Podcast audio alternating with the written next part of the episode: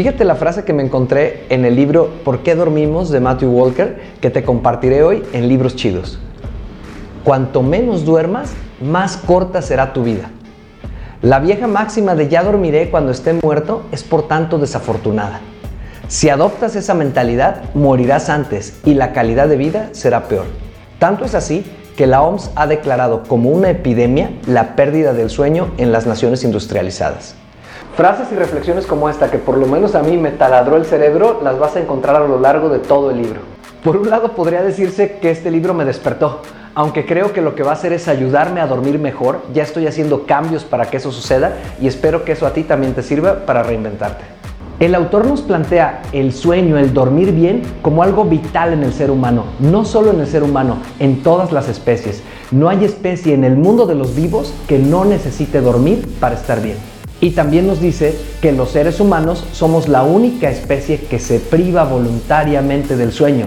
Y aunque a veces creemos que con buenos resultados, en realidad no nos trae ninguna ventaja y sí nos produce resultados nefastos.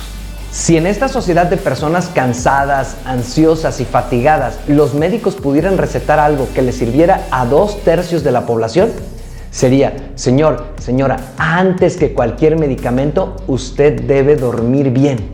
Según nos comenta el autor y además nos lo demuestra con una serie de investigaciones en las que ha participado como científico y otras que divulga como promotor del bien dormir, para que un humano tenga salud lo básico es alimentarse bien y hacer ejercicio.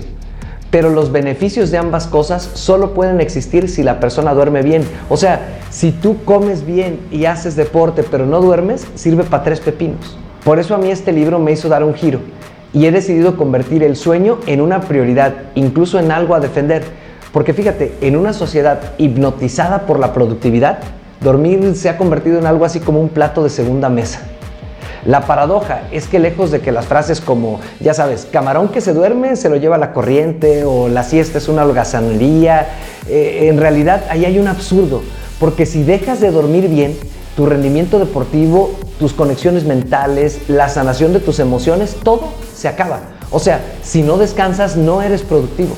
Quiero compartir contigo los cinco puntos que me parecieron más impactantes del libro ¿Por qué dormimos? del científico del sueño, Matthew Walker, y al final también tres tips para que empieces a aplicarlos en tu vida. Todos hemos escuchado alguna vez que cuando hay que dormir, porque lo dijo mi tía, porque lo dijo mi abuelita, porque así me dice en el trabajo, pero creo que el primer punto más impactante que tiene el libro es que el autor nos dice claramente, basado en investigación científica, qué es dormir bien, por supuesto, para lograr los mayores beneficios. Así que, ¿qué es dormir bien? Bueno, para su recuperación física, emocional y mental, y para la asimilación de aprendizajes, procesamiento de las emociones, reparación de órganos, tejidos y heridas emocionales, el ser humano, o sea, tú y yo necesitamos un sueño que se llama bifásico. Una fase, bifásico, pues son dos fases, ¿no? La primera fase es de 7 a 9 horas por la noche y luego una siesta a mediodía de 20 a 60 minutos. El cerebro y el cuerpo humano están programados en la mayoría de las personas para que durmamos de noche. Nuestro ciclo circadiano nos dice que la naturaleza nos diseñó para dormir de noche y para tener una siesta a mediodía. El segundo punto que a mí me parece muy impactante es que los sistemas productivos, o sea, cuando hablo de los sistemas productivos estoy hablando de los lugares en los que trabajamos, eh, empresa privada, pública, la vida en general, no, no está considerando la forma natural, y valga la redundancia, la forma natural en la que la naturaleza nos diseñó para recuperarnos. Por eso las sociedades industriales y postindustriales promueven y estimulan la creencia de que la gente exitosa y trabajadora duerme menos. Fulano es un gran trabajador porque está horas y horas, el primero en llegar a la oficina y el último que se va. Y eso estimula una creencia de que la gente exitosa y trabajadora duerme menos, mientras que los huevones duermen más.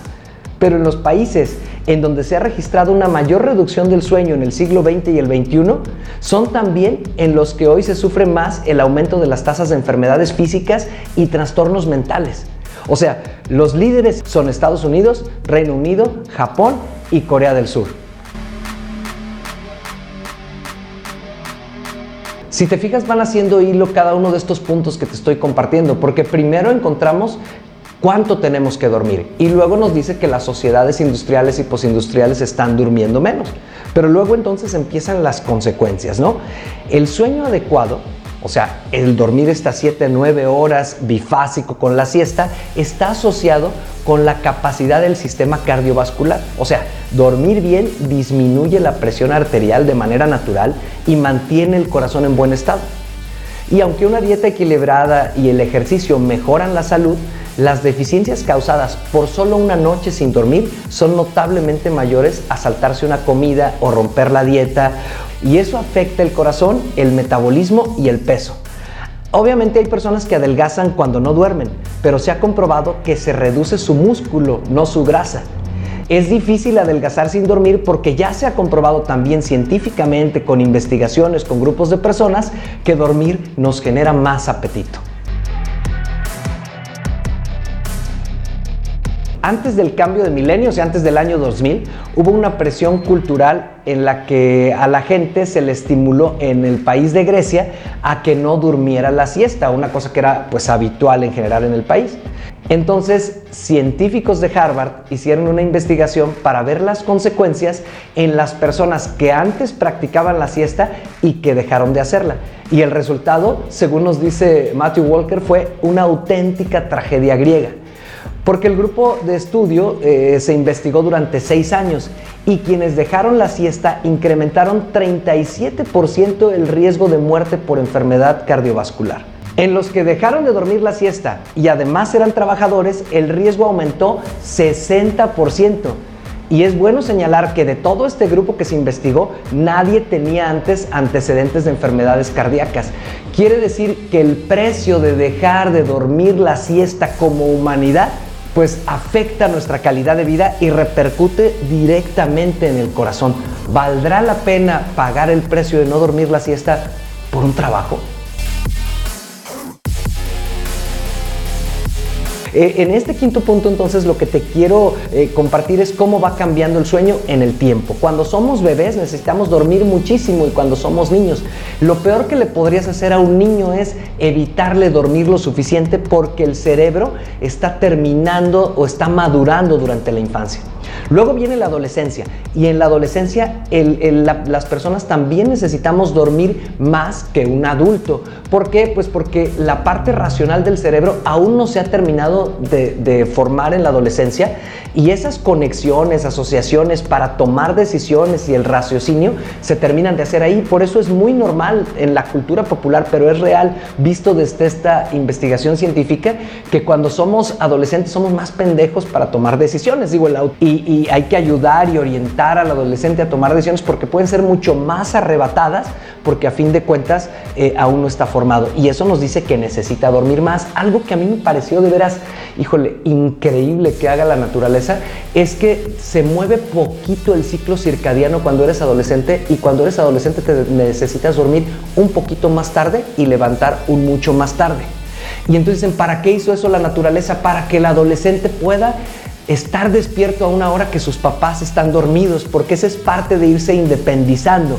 O sea, la naturaleza nos pide que como adolescentes nos vayamos independizando, paréntesis, ojos, señoras que a sus hijos de 45 los siguen tratando como bebés, déjenlos que se independicen, hasta la naturaleza lo permitió. Perdón, señoras y señores, discúlpenme, ahí estamos todos. Bueno, Ahora, cuando somos adultos ya no necesitamos dormir 10 horas o 14 horas como cuando éramos niños. Ya ahí llegamos, entonces maduramos hasta llegar al tema del sueño bifásico, 7 a 9 horas más la siesta. De todas formas, sigue siendo muy importante, te había dicho algunas de las consecuencias negativas, pero sigue siendo muy importante para consecuencias positivas. Por ejemplo, para la construcción de redes de asociación. O sea, lo que vivimos en el día cuando dormimos lo empezamos a asociar, ya sea en el sueño no REM, que es cuando no soñamos, o en el sueño REM, que es cuando soñamos. Esto, si quieres profundizar de veras, te recomiendo muchísimo leer el libro porque es bien interesante por por qué necesitamos dormir esas 7, 9 horas para que nuestro eh, cerebro llegue varias veces a ese sueño REM y asocie y conecte. Dicen que como especie, gran parte de que hayamos evolucionado en temas creativos es por todo lo que en el sueño terminamos de asociar. Eh, de alguna manera cuando dormimos es como si le diéramos salvar los cambios a nuestra computadora. Una persona que no duerme bien no aprende aunque estudie mucho. De ahí esos eh, mensajes de estudia lo que puedas y vete a dormir, punto. Y otra cosa que me parece fantástico es que procesamos las emociones cuando estamos dormidos. Y no digo que no vayamos a terapia, digo que nos ahorraríamos mucho, avanzaríamos más en terapia si dormimos bien.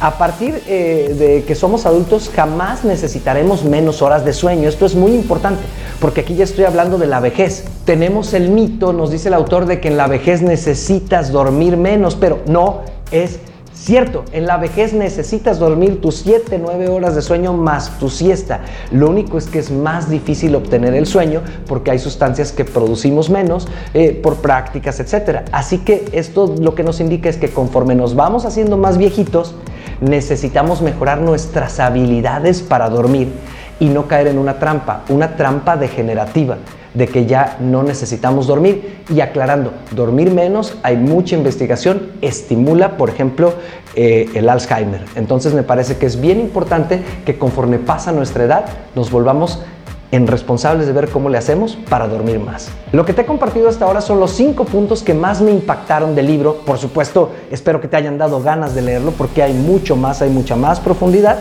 y creo que vale la pena leer esta obra. Ahora te quiero dejar con tres tips que yo mismo estoy aplicando, que espero que te puedan hacer sentido para que reinventes tu manera de dormir. El tip uno es que hagas del sueño una prioridad. El autor nos dice que él se ha enamorado tanto del sueño y sus beneficios que lo primero que decidió es darse la oportunidad de dormir 8 horas diarias de forma no negociable. Eso a mí me contagió y yo también lo he decidido. Desde que leí este libro lo estoy defendiendo, pero con todo el coraje. E incluso se me ocurrió un término que es ser un máster del sueño. O sea, hay gente que duerme bien de manera casual, de manera inconsciente y qué bueno. Pero si algunos no tenemos todavía esa costumbre o por las presiones externas o por lo que simplemente por nuestra dificultad para dormir, hay que encontrar esa maestría, convertirnos en un máster del sueño. Por cierto, al final del video te dejo un link para que hagas un quiz, para que veas en qué nivel estás como máster del sueño y cuál sería tu siguiente paso para convertirte en uno. Tip 2. La primera batalla que vas a tener es cambiar tus creencias y enfrentar la cultura. Ahí es donde yo veo que está la clave. Y lo que hay que hacer es leer, conversar, investigar, para que poco a poco tu mente vaya descubriendo los beneficios de dormir bien. Seguramente eh, algún día alguien te dijo, duerme bien, y tú dijiste, sí, güey, duermo bien y ya, pero no lo hiciste. Necesita uno ir embebiéndose de información que cambie la creencia y que cambie la cultura y que tu nueva cultura de alguna manera empuje a tu entorno, porque estoy seguro que si volteas alrededor te encontrarás muchas personas en tu entorno que no están durmiendo bien y eso les está afectando su salud física y mental. Si en tu familia o entorno dormir no es una prioridad, te toca liderar, pelear, rebelarte, lo que sea, para transformar esa idea de que dormir es de flojos. Te quiero compartir lo que yo estoy haciendo para reinventar mi forma de dormir. Lo primero es que he hecho cambios en los horarios. Me sigo divirtiendo, pero la diversión trato de que sea más temprano. Entonces, eh, corro temprano, mi siesta trato de hacerla tipo 2, 3, 3.30. Oye, Jorge, ¿cómo? Si tú trabajas, pues si la siesta me la tengo que echar en el Uber, me la echo en el Uber. Si me la echo en la oficina, me la echo en la oficina, aunque ahí no me toca tanto. En la casa, entre una reunión y otra. Pero 20 a 30 minutos son religiosamente eh, importantes, por lo menos 5 días de la semana. Eh, es importante que la siesta sea temprano para que te llegue lo que el autor le va a llamar la presión del sueño. Sea, hay sustancias que se van acumulando en tu cuerpo para que cuando lleguen, por ejemplo, las 8 o 9 de la noche, sientas esa necesidad de dormir. Porque no es así como que me voy a acostar y le digo a mi cerebro, duérmete, duérmete, duérmete. Sino que eh, si yo me duermo una siesta a las 6 de la tarde, pues la presión del sueño me va a llegar mucho más tarde. En mi caso me sirve mucho lo de correr temprano porque correr regula también el sueño y es más fácil.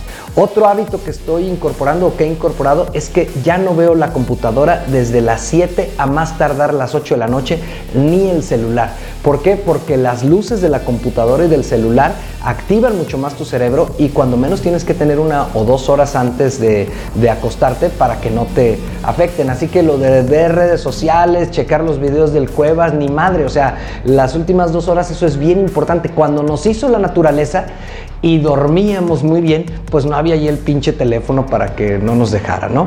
Eh, a mí en particular te podría hacer esa recomendación si te queda. Lo que sí me sirve en todo, no solo en el sueño, en la dieta, en todo, es un día de excepción a la semana.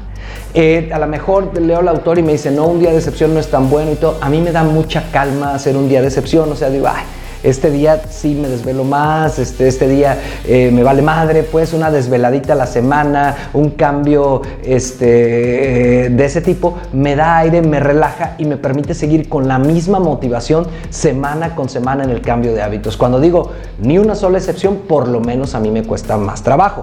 Claro, hace poco leí, ya te lo compartiré, el libro de Djokovic y dice, solo me comí dos cuadritos de chocolate el día que por fin gané, un gran slam y estaba a punto de ser número uno del mundo. Y bueno, yo no tengo esa capacidad, a mí me sirve esta ventana de que me valga madre para mantener el hábito. Eh, para una buena calidad del sueño hay que quitar toda la luz azul de tu recámara, o sea, en tu recámara no tener ni tele ni celulares y ya verás, porque la cama sirve para dormir y para hacer cositas, pero no para andar ahí este, viendo tele y celulares. Ya verás la vitalidad y alegría que te van a dar estas dos actividades. Algo muy importante para cerrar, no sé si sea un tip, pero no te estreses porque resulta contraproducente. Para dormir necesitamos relajarnos. Es una actividad muy parecida a ir al baño. O sea, cuando tú vas al baño y dices, tengo que zurrar, tengo que hacerlo, me va a salir bien pues no, necesitas relajarte y llegar. Entonces tú cambias los hábitos, pero permite que poco a poco tu cuerpo vaya adquiriendo esta nueva eh, costumbre y te vas a dormir eh, solo. Alguien me dirá que todo esto que estoy planteando es difícil, porque implica reconectar tus asociaciones y cambiar totalmente tu cosmovisión acerca de dormir. Pero la pregunta es, ¿crees que vale la pena incrementar un 30% tus posibilidades de vivir bien? Tú ya lo sabes. Si te ha sido útil esta información, apóyame suscribiéndote a mi canal para seguir compartiéndote libros chidos. También me puedes seguir en redes sociales. Mi nombre es Jorge Cuevas y me dedico a ayudar a las personas a reinventarse.